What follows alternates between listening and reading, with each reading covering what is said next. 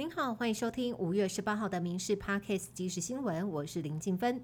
首先来关心社会焦点，近来炸弹恐吓频传，宜兰的福山植物园也收到炸弹恐吓。福山植物园表示，接获恐吓电子信件，称园区遭放置爆裂物，而为了保障入园游客的安全，今天、明天休园。另外，高雄市观光局也收到恐吓电子邮件。嫌犯放话将会在寿山动物园跟莲池潭龙虎塔放置七颗炸弹，并且勒索一千万元。高雄市警方目前已经共组专案小组进行追查，已经确认寄信者境外 IP 位在美国，但是查起的难度很高。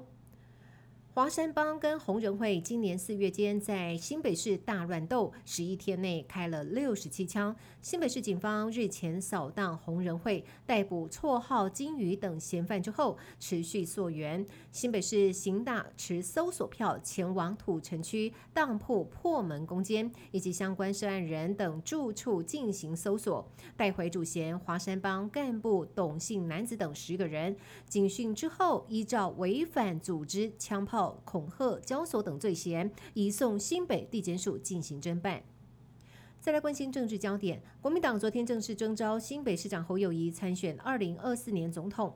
民进党永延会立委等人今天召开记者会，指前高雄市长韩国瑜请假选总统的时候，曾经向高雄市民道歉。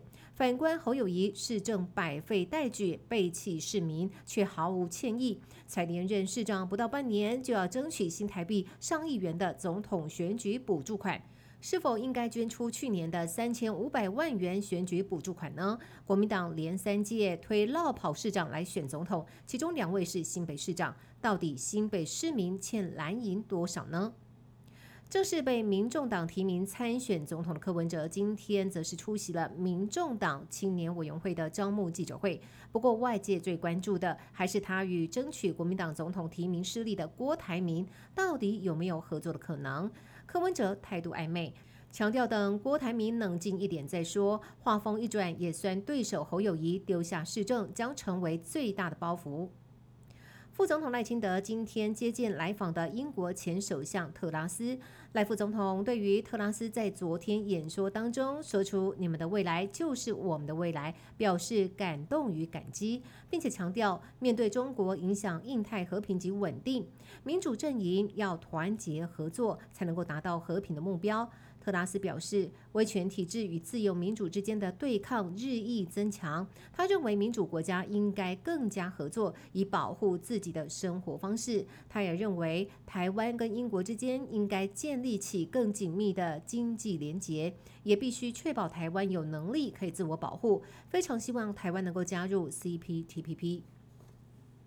退辅会主委冯世宽今天到立法院被询，会前接受媒体访问，一再被问到去年志愿役退役人数四千零六十六人创下新高，退辅制度是否该修改呢？这引发冯世宽不满，当场拉高分贝怒呛：“你怎么知道留不住？抢记者不要问这种问题。”再来关心生活焦点。五月二十号，因为谐音“我爱你”，早就已经成为了许多结婚新人到户政事务所登记的热门日子。不过，今年适逢周六休假日，因此户政事务所提早三天开放民众登记，并且指定五二零生效，还送出了各项好礼，像是金铲子或者是绣花枕头、爱心造型的拌面等，都要祝福新人。